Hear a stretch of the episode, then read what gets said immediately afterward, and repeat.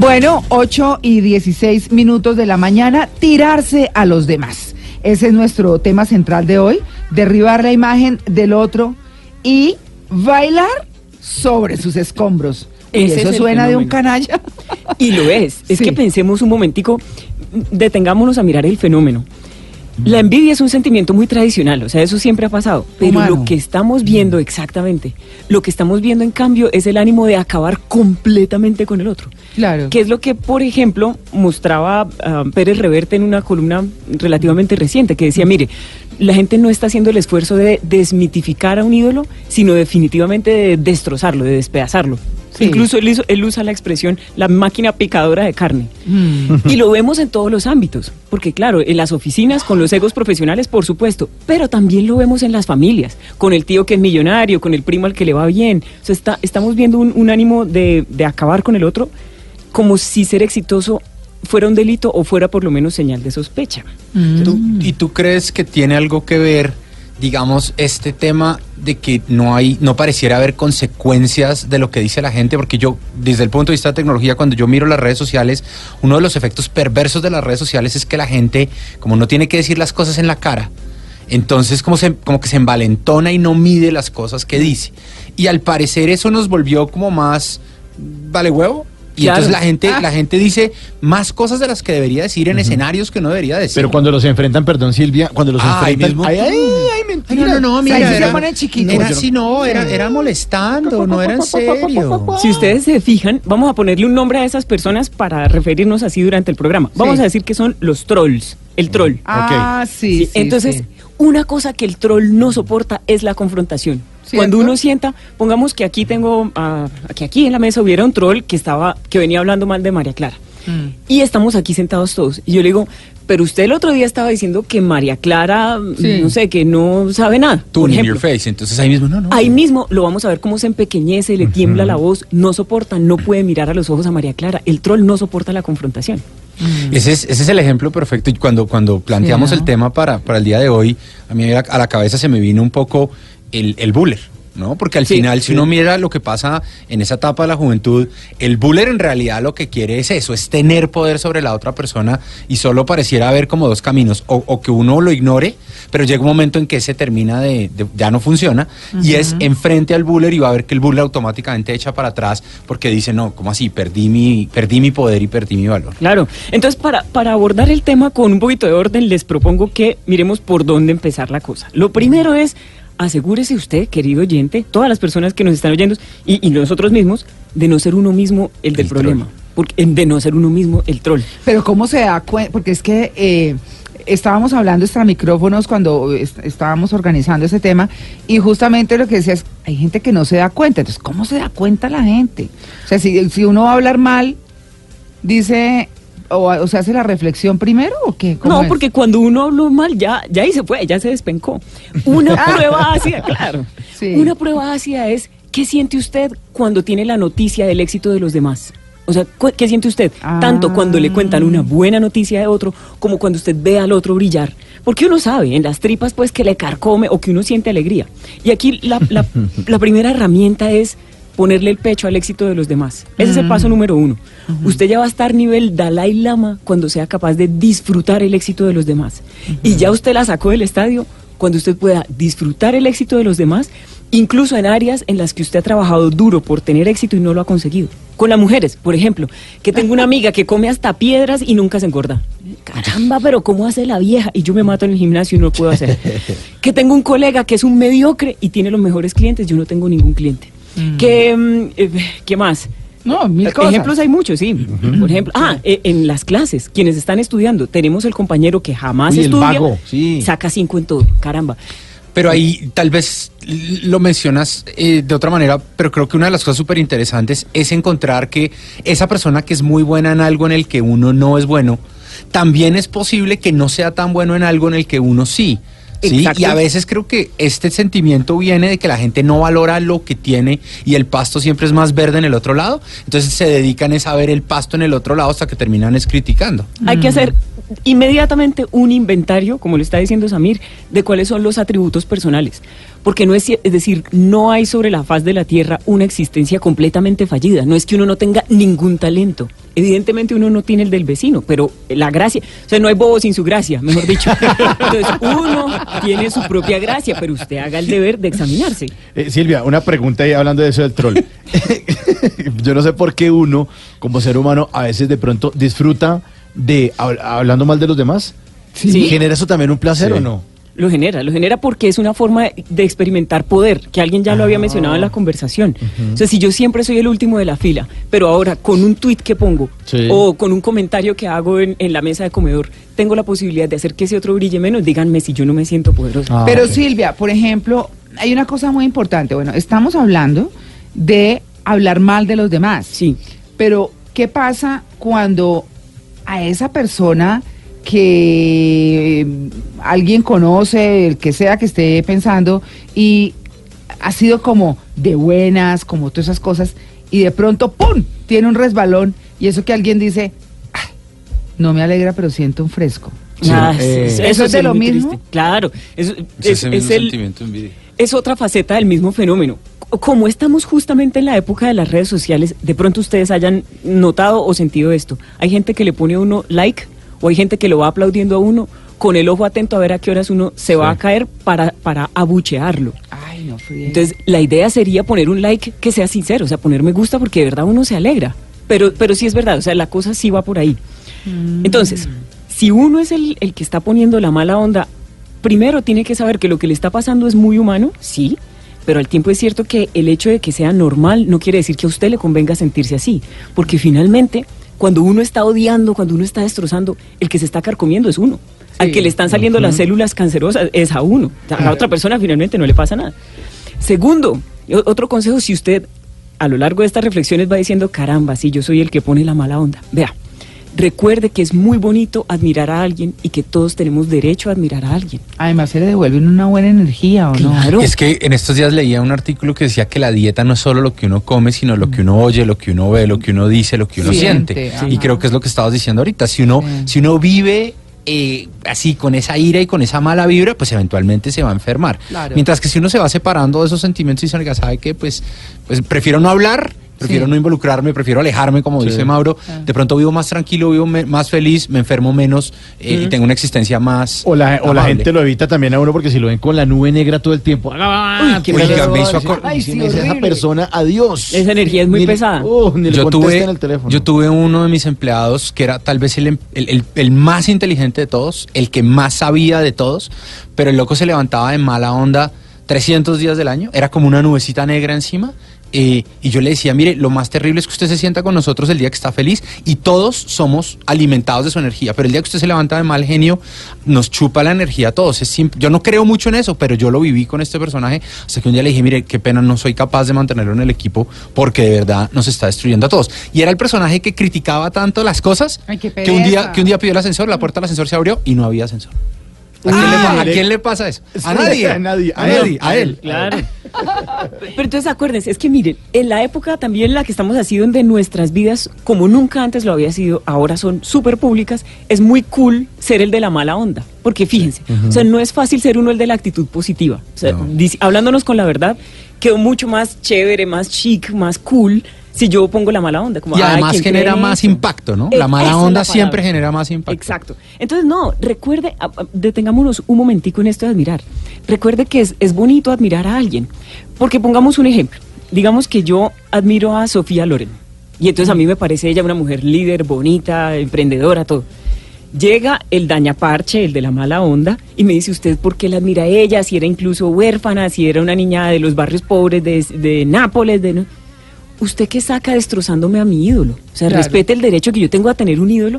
Usted Uy, eso mejoró es muy en algo su común, vida? ¿no? Claro. Sí, me gusta el reggaetón y esa porquería de artista. ¿Le gusta, ¿En serio le gusta Maluma? Uy, qué asco, usted es una porquería. O lo que hablábamos Le ayer. el ídolo, muy lo mal. que hablábamos Exacto. ayer de, de Nairo.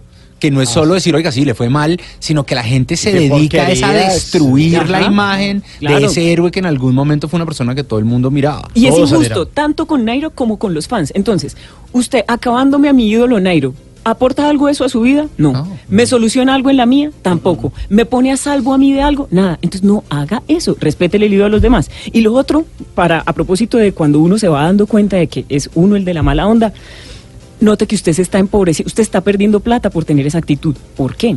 porque usted se está perdiendo de buenas amistades, de la posibilidad de acceder a buenos contactos, de la posibilidad de aprender cosas interesantes que con toda seguridad la persona esa que usted está destrozando tiene para decir. Entonces no es buen negocio por ningún lado. Y, si de verdad no le cae bien y si de verdad no se lo aguanta, pues sencillamente aléjese y váyase para otro lado. Pero no Pero arme sí. corrillos, no arme grupitos, no arme de todo. Sí, Hay una cosa eh, que es eh, la que yo quiero abordar en el próximo segmento y tiene que ver con, claro, estamos preguntando, ¿qué hace cuando hablan mal de usted? Y a mí no me digan que ustedes no han sentido la tentación de decir, pucha, te lo voy a parar en el coco, ¿no? Sí. Y a uno le da rabia y a uno le duele, sobre todo cuando hay cosas que no son ciertas, Sí. pero que se dedican a destruir por todos los lados y le dañan a uno su relacionamiento, le dañan muchas cosas. Y entonces dice uno, no, qué rabia. Y va y consulta y no sé qué, y pide ayuda. Ese es un tema fantástico.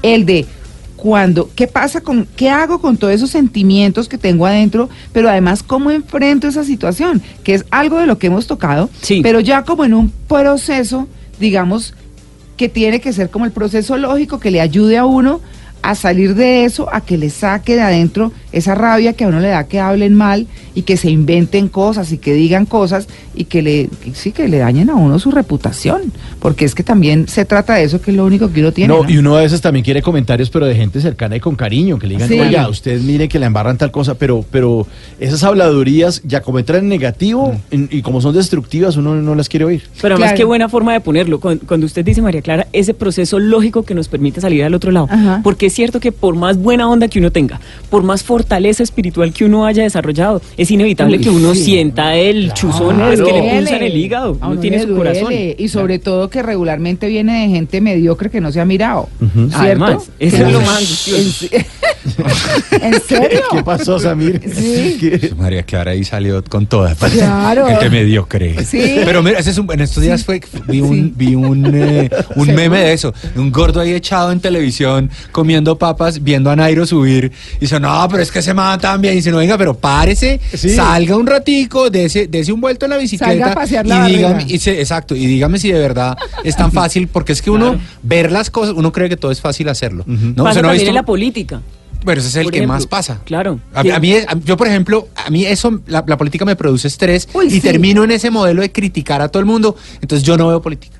Odio ver noticias de política porque me enveneno y termino siendo parte de ese mundo de, no, es que, no, no, es que no sé qué, prefiero no estar ahí. No, es terrible. Vamos a hablar de ese tema en el próximo segmento porque está, mejor dicho, en el punto.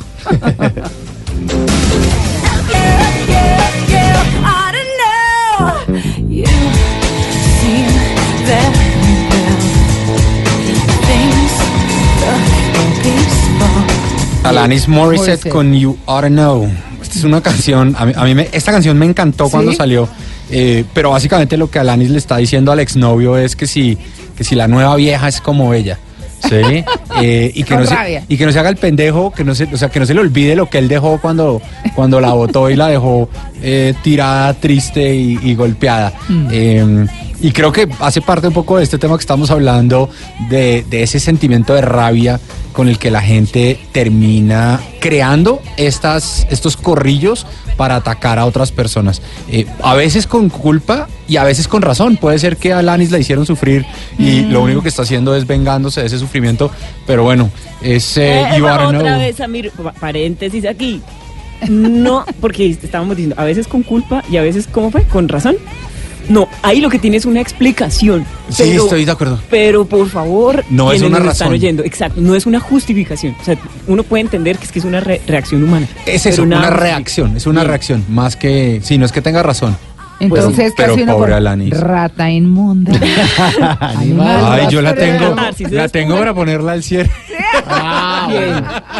Bueno, pónganle cuidado. Cuando, cuando es uno el objetivo militar de esa persona que dispara mala Eso vibración. está bueno, el objetivo militar. Claro. Sí. Entonces, lo primero es no tomárselo personal. Y atención a esto que voy a decir porque es muy importante tenerlo en cuenta. Lo que la otra persona siente no es rabia contra uno, ni es odio exactamente, generalmente es dolor. Esto es clave entenderlo por una cosa. Ustedes sí han visto esas mamás, por ejemplo, que cuando el, el niñito, el muchachito está llorando sin razón, la mamá dice, venga, le localizo el dolor y pa, le pega para que se calle. ¿Ustedes han visto que eso alguna vez funciona? No funciona. Es que venga, le localizo. Venga, le localizo el dolor. No funciona con chiquitos, con niños de un año, no funciona con niños de 40 años, eso no funciona jamás. Y se lo menciono porque no conviene que tratemos de neutralizar al otro a punta de garrotazos. Cuando uno entiende, o bueno, cuando uno toma en consideración que la hipótesis más fuerte es que el otro lo que esté es sintiendo dolor, una cosa muy bonita que uno puede hacer es ayudar al otro a encontrar un talento que él no sabe que tiene. Porque es que si ustedes se fijan, cuando el otro se sienta valioso por otra razón, va a descansar. El otro no quiere que uno deje de ser talentoso. En realidad, al otro lo que le duele es no tener su talento. Entonces, a ojo, hay una línea que no hay que cruzar. No vaya a inventarle al otro un talento porque eso le, le va a romper el corazón. Sino Claro. que mírelo de verdad, sinceramente, y ayúdele a ubicar algo. Ojalá que sea un talento que no tenga nada que ver con el suyo, para que la otra persona tenga la ocasión de sentirse especial. Y, pero y la otra persona de pronto, si uno trata de ayudarle a la persona a encontrar ese talento, no va a sentir más rabia aún de decir, o sea, este pendejo, bien pendejo que es y encima de eso ahora quiere ayudarme. y, y cuando uno está oyendo suena que sí, pero yo lo he ensayado y curiosamente cuando, cuando el empeño de uno es sincero, no. Ahora, aquí toca armarse de buena onda, porque, Sí, eso porque sí. es imposible que, que uno le caiga bien a todo el mundo. Entonces eso hay que armar... Ah, bueno, pero otra cosa muy importante. Mm, no caiga usted en el juego de querer desmentir todo lo que el troll dice, porque eso es lo más desgastante que hay. Entonces, el troll está hablando muy mal de usted. Si usted se pone a desmentir cada cosa, no es buen negocio. Primero, porque la gente que usted lo odia nunca va a creer nada de lo que usted haga por desmentir. Porque la gente que a usted lo quiere no necesita esas explicaciones. Y en tercer lugar, porque la gente que no sabía lo que estaba pasando, cuando usted sabe. esté chapaleando pues por, por tratar de desmentir, se va a enterar de cosas que no sabía. O sea, no- usted siga en lo suyo, con altura, con buena disposición, y ahí va. Y el troll además lo que necesita es atención. Entonces, si uno le pone atención a todo Peor. lo La que combustible. dice, peor. Exacto, es pura gasolina. Ahora, lo segundo, esto va a sonar duro, pero cójalo por el lado que es. Recuerde que el otro tiene derecho de pensar que usted es un idiota. Ya. Ah, pero espere, espere, espere, espere. Con la misma lógica, usted tiene derecho de pensar que usted no lo es. Y se lo digo porque Claro, una para que no lo cosa- afecte. Claro. Entonces, el otro piensa que yo soy una loca ridícula. Ah, sí, perfecto. Pero con la misma lógica, yo tengo derecho de pensar que no soy una loca ridícula. Sí, yo tengo derecho de pensar. Ya está. No trate de controlar todo lo que la otra gente piensa por una razón elemental. Acuérdese, todavía en lo que es la, la legislación penal del universo no existe el delito de porte ilegal de pensamientos. Entonces deje que el otro piense lo que Buenísimo. quiera. ¿Sí ven? Sí, por ahí va el agua. Bueno, espéreme Silvia, espéreme Silvia, porque vamos a escuchar qué están diciendo nuestros oyentes en las redes de qué hace cuando hablan mal de usted. María Lourdes. Muchísimas cosas. Mire, de Arang nos dice, numeral en blue jeans, norma de vida, bueno para criticar, malo para hacer. Eso me gusta muchísimo Muy buena. y estoy de acuerdo. Por aquí hay otro oyente que nos pone un mensajito y dice, no soy más porque me alaben, ni menos porque me vituperen, lo que soy, eso soy, de Tomás Kempins. y hay otro por aquí, María Clara, que nos dice, el único que no habla es el bobo del pueblo. El único del que no hablan es del bobo del pueblo o del barrio. De los demás, hablen bien o mal, pero que hablen. Esa es nuestra cultura. Así que ahí siguen opinando nuestros oyentes con numeral en Blue Jeans y los invitamos a que nos escriban. Aquí leemos sus trinos.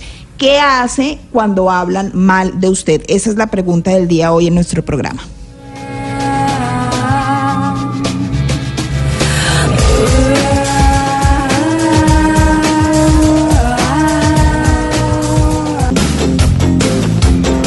Estamos hablando de tirarse a los demás.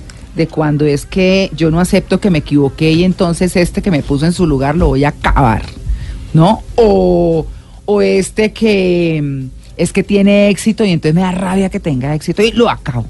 O a esta que le va bien y entonces venga, la volvemos flecos. Mm. ¿Cierto? Desconozco completamente cualquier atributo que pueda tener. No. Exactamente. Todo malo. Sí, no, esa Todo. bruta, esa no sé qué, esa sí se más, esa que, bueno, en fin, o este que tal cosa, este que tal otro, tirarse a los demás, esa es la palabra, ¿no?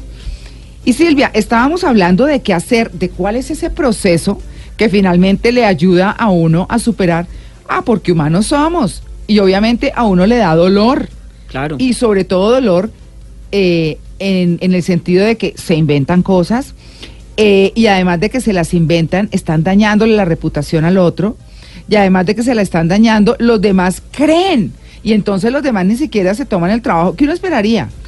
Oiga, hay gente a la que no le importa esta. ¿Y se está hablando mal de eso? Ya, listo, paremos la cosa ahí ya. Y hay gente que no lo repite. Mm. Pero hay gente que toma posición, pero no se toma el trabajo de hablar con la persona de quien están hablando mal y decir, oiga, están diciendo, esto es verdad, o, o imagínese esta cosa, qué horror. o- Solo amplifica. Exactamente. Solo Pues hay una cosa que funciona muy bien, pero como antídoto, o sea, de, una- de manera preventiva. No se espere a estar eh, con el corazón roto, sino desde ya. Tenga una vida. Porque es que vean, ¿Cómo así tenga una vida? tenga una vida su- suya por su cuenta. Vamos a ponerlo con un ejemplo. Mm. Supongamos que en mi trabajo tengo una colega que todo el tiempo lo que yo hago dice que está mal. Mm. Si yo tengo algún mérito, dice que es porque eh, me revolqué con toda la- la organización antes de poder conseguir ese mérito. Bueno, Sí. lo que sea. Sí, sí, sí. Si mi vida comienza y termina en el trabajo, cualquier cosita que me pase en el trabajo yo la voy a sentir enormemente porque es que yo tampoco tengo nada más en qué pensar. Mm. Si en cambio yo fortaleciera también mis relaciones familiares, Mm. si de vez en cuando me veo con mis amigos, pues fíjese, el trabajo es una dimensión más de mi vida, pero no es toda mi vida. Mm. Entonces se, se relativiza. En este campo es muy importante algo muy bonito y es tener un hobby y ojalá ese pasatiempo que usted escoja implique ayudar a alguien más. Ya le voy a explicar por qué funciona. Con un ejemplo, digamos que yo soy contador público, que yo soy Mm. contadora. Y mi, mi, mi hobby, mi pasatiempo es enseñar a leer a las madres cabezas de familia de mi parroquia, Mm. por decir el ejemplo. Mm. Entonces, yo tengo esta colega que me, que me hace muy mal ambiente en la oficina. Mm. Si yo vengo a mi casa con la alegría de haber enseñado a leer a 15 madres cabeza de familia, que la otra tonta diga que yo soy muy mala contadora, fíjese, es tan grande la alegría que yo siento de venir, de haber ayudado eficazmente a una gente que a mí ya me va a importar menos. Entonces, cuando les digo, tengan una vida, lo que les estoy proponiendo es relativizar el impacto desde antes, amortiguar el impacto teniendo otras cosas en que Claro, pensar. lo que la gente se pregunta es, cuando usted se da cuenta que su entorno cambia con usted y que la gente asumió una posición distinta y ni siquiera le preguntó a usted, ¿qué hace? Lo primero es consultarlo conmigo mismo. O sea, yo misma le voy a dar crédito a eso que está pasando. Uno. Dos, hay que entender. Ah, bueno, pero aquí entre nos. Aquí Una entre nos. Que no salga aquí. Bien. Sí, muy Bien. peligrosa Sí. es el efecto teflón. Y claro, uno por protegerse dice, voy a hacer que me resbale todo de aquí para adelante, todo me resbala. No, eso no resbala. Cuidado con eso. Sí, no. Primero Porque a porque no veces- resbala. Segundo, porque si uno se empeña, sí puede conseguir que le resbale. ¿Cuál es el problema? Que el precio que usted paga por conseguir que le resbale es muy alto y ya se lo va a explicar. Yo puedo hacer que nada de lo que me digan los otros me importe a cambio de hacer que en general yo no sienta nada. Se los explico con un ejemplo. Tuve una vez haciendo coaching a un presidente de una compañía, un, Mm. tipo, un ejecutivo de muy alto nivel, que aprendió a endurecer el cuero. Porque él Mm. me dijo, yo estoy aquí porque ya tengo el cuero duro, a mí la- las cosas me resbalan, me pasan derecho. ¿Cuál fue el drama del tipo? Que cuando estábamos mirando su vida, yo le dije, bueno, vamos a, a pensar en, en el aspecto sentimental, en su corazón. De 1 a 10, ¿usted qué tan satisfecho se siente con su relación de pareja? Y me dice, uy, Silvia, yo no podría estar enamor más enamorado. De 1 a 10, 3. ¿Qué? ¿Cómo 3? El Señor se programó de verdad para no sentir. El ser humano no puede programarse para no sentir lo feo, pero sí sentir lo bonito. Si usted se programa para no sentir lo feo, entonces va a dejar de sentir lo bonito. Por eso le digo, entonces, cuida con el efecto teflón. Y volviendo a la pregunta de María Clara, cuando uno le, le disparan un zarpazo de esos, hay que aprovecharlo para cuestionarse. Porque a veces puede tener algo de cierto y que uno no lo quiere notar. Y es que ese efecto teflón puede tener ese, ese, ese efecto negativo y es a veces uno por no querer aceptar nada, no acepta cosas que sí son ciertas en las que uno podría mejorar. Uno dice, no, Exacto. todo lo que me digan me resbala y resulta que hay cosas en las que uno sí la está embarrando y dice, Claro. de- su, ya su, su interior dice, no, todo lo que me digan me resbala, no voy a poner atención a nada de lo que me dicen y no tengo esa posibilidad de mejorar y hacer ese proceso de introspección y decir, oiga, sí, yo sí soy medio mal geniado, oiga, sí, yo hablo muy duro. O a veces lo que hace, lo único que hace falta es ajustar la comunicación. Se los digo porque yo, como habrán podido sentir en el acento, parece que hubiera llegado en Copetrán de las 5 de la tarde de ayer Sí, de Bucaramanga. sí. Ya, Ahí está. De las ferias. Y Sí. nosotros, exacto. Vengo aquí carnavaleada todavía de las ferias de Bucaramanga. Sí. Y entonces, si ustedes han notado, nuestro acento es fuerte, pero somos buenas personas. Y una vez tuve una paisana mía que tenía problemas en su trabajo, que era acá en Bogotá, porque por el acento la gente se asustaba. Y entonces me decía, oiga, pero yo cómo hago para que la gente entienda que yo estoy feliz, yo no estoy brava, mano. Cuando ella comprendió que lo único que necesitaba era suavizar un poquito el acento, fí- fíjense, el problema no era estructural, era de la estrategia de comunicación. Lo ajustó gracias a un troll que le hizo notar. Te quiero mucho, mano. Sí, pero a mí me pasa eso. Yo no soy santanderiana, pero viví en Bucaramanga y obviamente se me pegó. Y eh, hay gente que piensa que yo estoy regañando. Exacto. Entonces yo siempre cuando conozco gente y estoy sobre todo en una reunión de trabajo, eh, en una asesoría o algo, yo digo, aclaro que por favor crecí en Santander y parece que estuviera regañando, pero no estoy regañando. Y manoteo, No. pero no, Eh, pero no de mala sí, onda, sino exacto. de expresiva. ta- también es un cliché eso, ¿no? Creer Sí. que, que porque es santanderiano es de mal genio, Sí, no. o que porque es costeño es perezoso, o que no, pero, no. o sea, pero, pero Mauro, pero en ese Uno ca- ahí es el cliché un pero, poco. pero uno en Santander sí habla fuerte, Claro, golpeado. pero gente sí. santanderiana que es muy dulce. Yo tengo Pues Somos Claro. dulces, pero es que el acento. Amor Ustedes oyeran la primera declaración de amor que me hicieron en Santanderiano. Sí. Pero está claro, estaba, yo tenía como 14 años y estaba en el carro, en 15 años. Estaba ahí sentada cuando me dice un muchacho, oiga, es que yo tengo que decirle que usted mucho gustarme. Y yo, ah, bueno, bien. Y entonces lo que pasa es que yo le quiero dar un beso. Ay, no, Ah. pero es que es así. Pero venga, nos había presentado una amiga que se llamaba Diana. Pero una persona Pero no le cuente a su amiga Diana porque va a decir que le estoy cuchareando el postre, mano, y así tampoco es. Ay, uy, no. A mí ya se me acabó el permiso, ya me tengo que ir a la casa. Imagínese, imagínese una gringa oyendo esto que entiende. Cuchareando el postre. Ay, no, pero está buenísimo. Pero Silvia, Silvia, entonces sigamos con el tema Sí. emocional de la persona afectada, porque es que cuando a uno recientemente le ha pasado, ¿cierto? Claro. Entonces, uno, "Ugh, esto aquí, ¿no? A uno de todas maneras le duele y tiene que vivir ese dolor. Sí, y en el dolor uno crece. Ah, ojo a esto, no es que en el dolor uno aprenda. Aquí Mm. me voy a poner un poquito existencial, pero, pero vale Sí. la pena. Mm.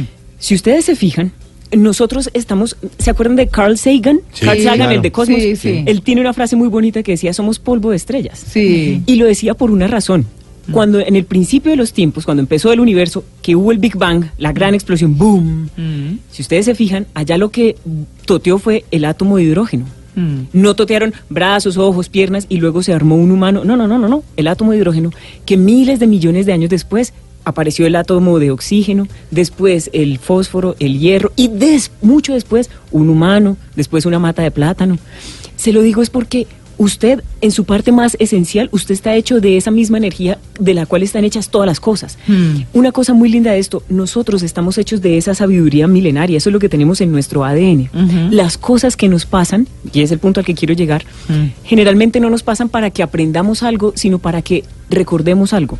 ¿Sí ven? ¿Ah, sí? Y generalmente, claro, porque pensemos, sigan, pobrecita María Clara, que la pongo de ejemplo en todo, pero es que como la tengo aquí al frente. Sí, ¿no? Vamos que entonces el troll. Sí. María Clara tiene un troll que dentro de la organización está en- dentro de la organización empresarial va soltando chismes, todos falsos, tal. Sí. A veces uno se pregunta, "Ay, pero ¿qué es lo que tengo que aprender? Porque Mm. me duele lo que ella dice. ¿Qué me está diciendo la vida? Realmente no es tanto aprender como, por ejemplo, crecer. Sí. Por ejemplo, yo estaba eh, dejando de lado atributos míos. Ah, una cosa que no hay que hacer nunca, querida audiencia.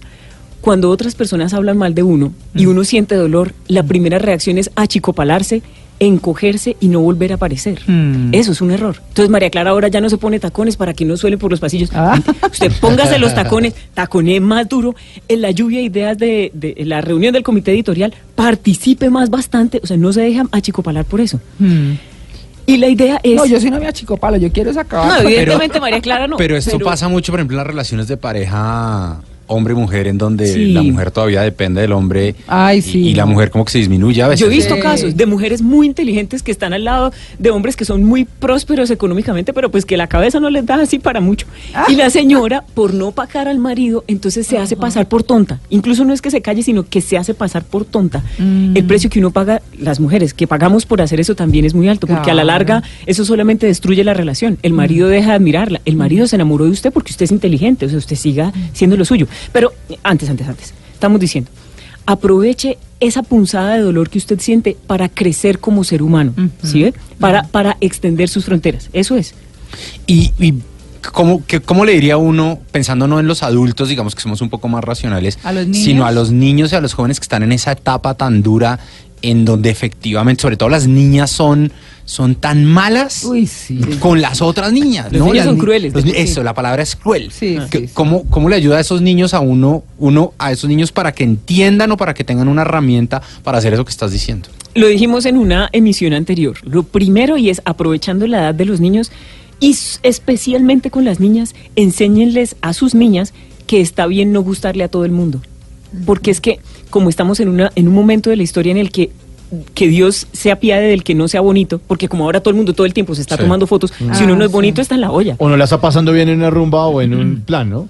Si no sale con las gafas oscuras así sonriendo, uy, estamos aquí súper nice. Entonces, a la niña, que, es- que se haga a la idea de que es posible que en una fiesta nadie la quiera sacar a bailar. Que se haga la idea de que es posible que de todo el grupo de amigos ella sea la más agraci- la menos agraciada y no importa, lo primero.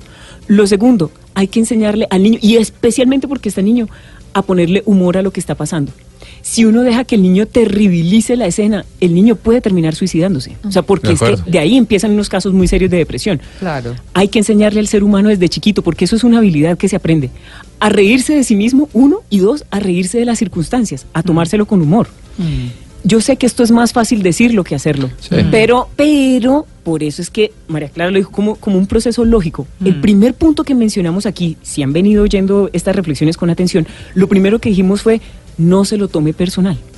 Sí. Cuando uno ya, deja- ya alcanza a estar muy herido, ya no puede razonar y ya no puede salir con algo chistoso. Pero si uno aprende a no tomárselo a título personal, uno puede salir con, con golpes chistosos. Se los digo porque, por ejemplo, un día yo estaba en la televisión haciendo cualquier cosa y alguien me escribió por Twitter, cállese chimoltrufia. Claro, como tengo el pelo corto, cállese chimoltrufia, no le creo nada de lo que dice. Y yo, yo ahí al aire, pues eso alcanza a romperme el corazón, Claro. pero yo dije, no, un momentico, me busqué un GIF de, de esos muñecos que se mueven solos, De la de chimoltrufia comiendo chicle así con la boca abierta. Y le dije, te amo, Boti, por el botija. ¿Qué más hago yo ahí? Pues reírme porque...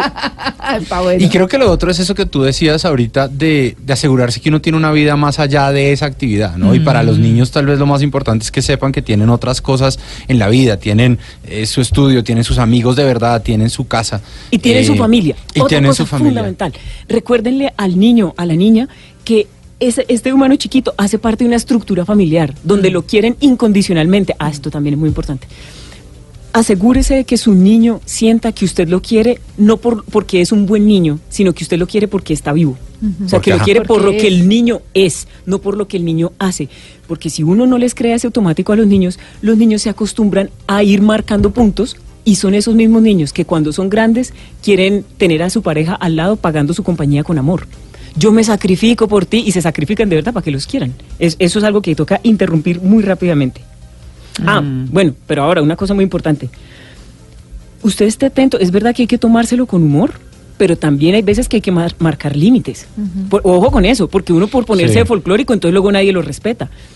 Una vez, bueno, yo escribí Felicidad a prueba de oficinas, que se volvió un éxito editorial en un mes y bueno, y todo eso. Súper. Una vez un señor me escribió en una red social, ya es que por aquí tengo, Mm. su libro, me escribió, eh, Silvia, dos puntos, su libro lo encontré tirado en un puesto de verduras. Usted es una analfabeta, se le da mejor lo de escribir horóscopos, me escribió eso. Entonces piensen en esto. Yo tengo miles de personas que muy generosamente siguen mi proyecto en las redes sociales. Sí. Como yo dejé eso ahí, fíjense, yo estoy faltando a mi rol de líder. Yo hoy tuve que entender, a Silvia no le importa, pero a la gente que está viendo a Silvia, eso sí la lastima. Sí. Y la gente que está viendo a Silvia se va a decepcionar si Silvia no dice algo y rápido. Claro. Entonces yo lo habría dejado ahí quieto, pero entendí mi rol. Entonces ahí mismo le escribí, querido Serafín, como me dijo que yo escribía los horóscopos, querido Serafín, su horóscopo de hoy, además lo que él me escribió tenía mala ortografía, su horóscopo de hoy le invita a desarrollar en usted las habilidades que buscan los demás. La ortografía, por ejemplo, favor se escribe con B corta. Si ven, respon- acuérdense- Toma lo tuyo. Exacto. Atendido por su propietaria. Sobre todo si nos están oyendo directores de compañías, directores de recursos humanos y padres de familia, cuando, cuando uno no puede ser inferior a sus circunstancias, cuando la vida lo pone a prueba y, se, y ex- se exige de usted que se porte como un líder, usted no vaya a ser inferior al reto, pórtese como líder. Bueno, sí, eh, digamos que, y, y para cerrar, porque ya son las nueve en punto, yo sí eh, diría, Silvia, y no sé si, si estoy equivocada, pero uno tiene que tener cerca una persona que lo ayude a aterrizar ese dolor. Sí. Ese dolor de esa calumnia, ese dolor de que no le pregunten a uno, oiga, ¿es cierto que esto? Antes de hablar de uno, ¿no? Sí. Eh, eh, exacto. Entonces digo yo, digo yo, uno tiene que tener una persona que lo agarre, lo centre, lo apoye y le diga, mire, no vale la pena. Polo a tierra, además. eh, sí, un polo a tierra. Una persona que eh, yo en esta empresa tengo una persona eh, que no voy a dar su nombre, por, por ejemplo, por supuesto, pero a la que adoro por eso, porque me ayuda con ese tema. Conviene, pero María Clara eligió muy bien el verbo. Me ayuda. Sí, claro. Y La responsabilidad es de uno. Exacto. Claro, o sea, conviene que sea como un bastón y solamente para usar en casos de emergencia como el extintor. O sea, uno, pa- ojo a esto, uno no apaga una vela sacando el extintor de incendios de la empresa. ¿No? Es lo mismo. No se acostumbre a que usted, porque esa es otra forma de anestesiarse. Si uno se vuelve dependiente de la otra persona, es lo mismo que si uno se tomara Ay, tres aguardientes para no pensar. No, y aburre a la otra persona. Claro. No, pero Entonces, no. claro. Entonces, en principio, usted hágaselo solo. Solito. Mm. Y pues bueno, como son las nueve y nos toca despedirnos, Sí. no quisiera irme sin decirles dos cositas. Rápido. No caiga en el error de armar bandos. No arme bandos. Ay, sí. Ni en la empresa ni en la familia. Usted en la empresa juegue en toda la cancha. Y en la Sí. familia, ojo. Generalmente el padre o la madre que habla mal de la pareja con el hijo, Uy, dice, su papá es un Sí. desgraciado. Pasa una cosa muy curiosa. El muchachito Termina le coge fastidio al que Sí, habla mal del otro. Porque es que no se le olvide, usted le está hablando mal del papá de él, de- al niño. Entonces, no arme bandos, uno. Y dos, este sí es el más ganador. Reconozca en, en el otro a un maestro. Exactamente. El otro es- está en su vida por algo, porque usted necesita recordar ser más humilde, porque usted necesita recordarse más avispado y hablar más duro, yo no sé. Pero reconozca, cada uno en su caso, reconozca en el otro a un maestro y actúe en consecuencia. Eso es. Gracias. Silvia. ¿no? Gracias a ustedes, qué alegría. Bueno, ahí está, anímense, enfrenten las cosas, tengan al lado para eventualmente eh, encontrar apoyo, alguien que los ayude, ¿cierto? Sí. Cuan- Cuando, la cosa es dura, Claro, un, ¿no? un compañero de fórmula. Un compañero de fórmula, exactamente. Y bueno, no se lo tome personal y ¿sabe qué? Saque de su vida a esas personas que han hablado mal de usted. María Clara dijo ahorita muy bonito, sáquelas del llavero. Sí, sácala del llavero. O sea, así es que toca. Bueno, muy bien, Silvia, muchas gracias. Gracias a ustedes. Fantástico, sí, no, fantástico. 9 y 2.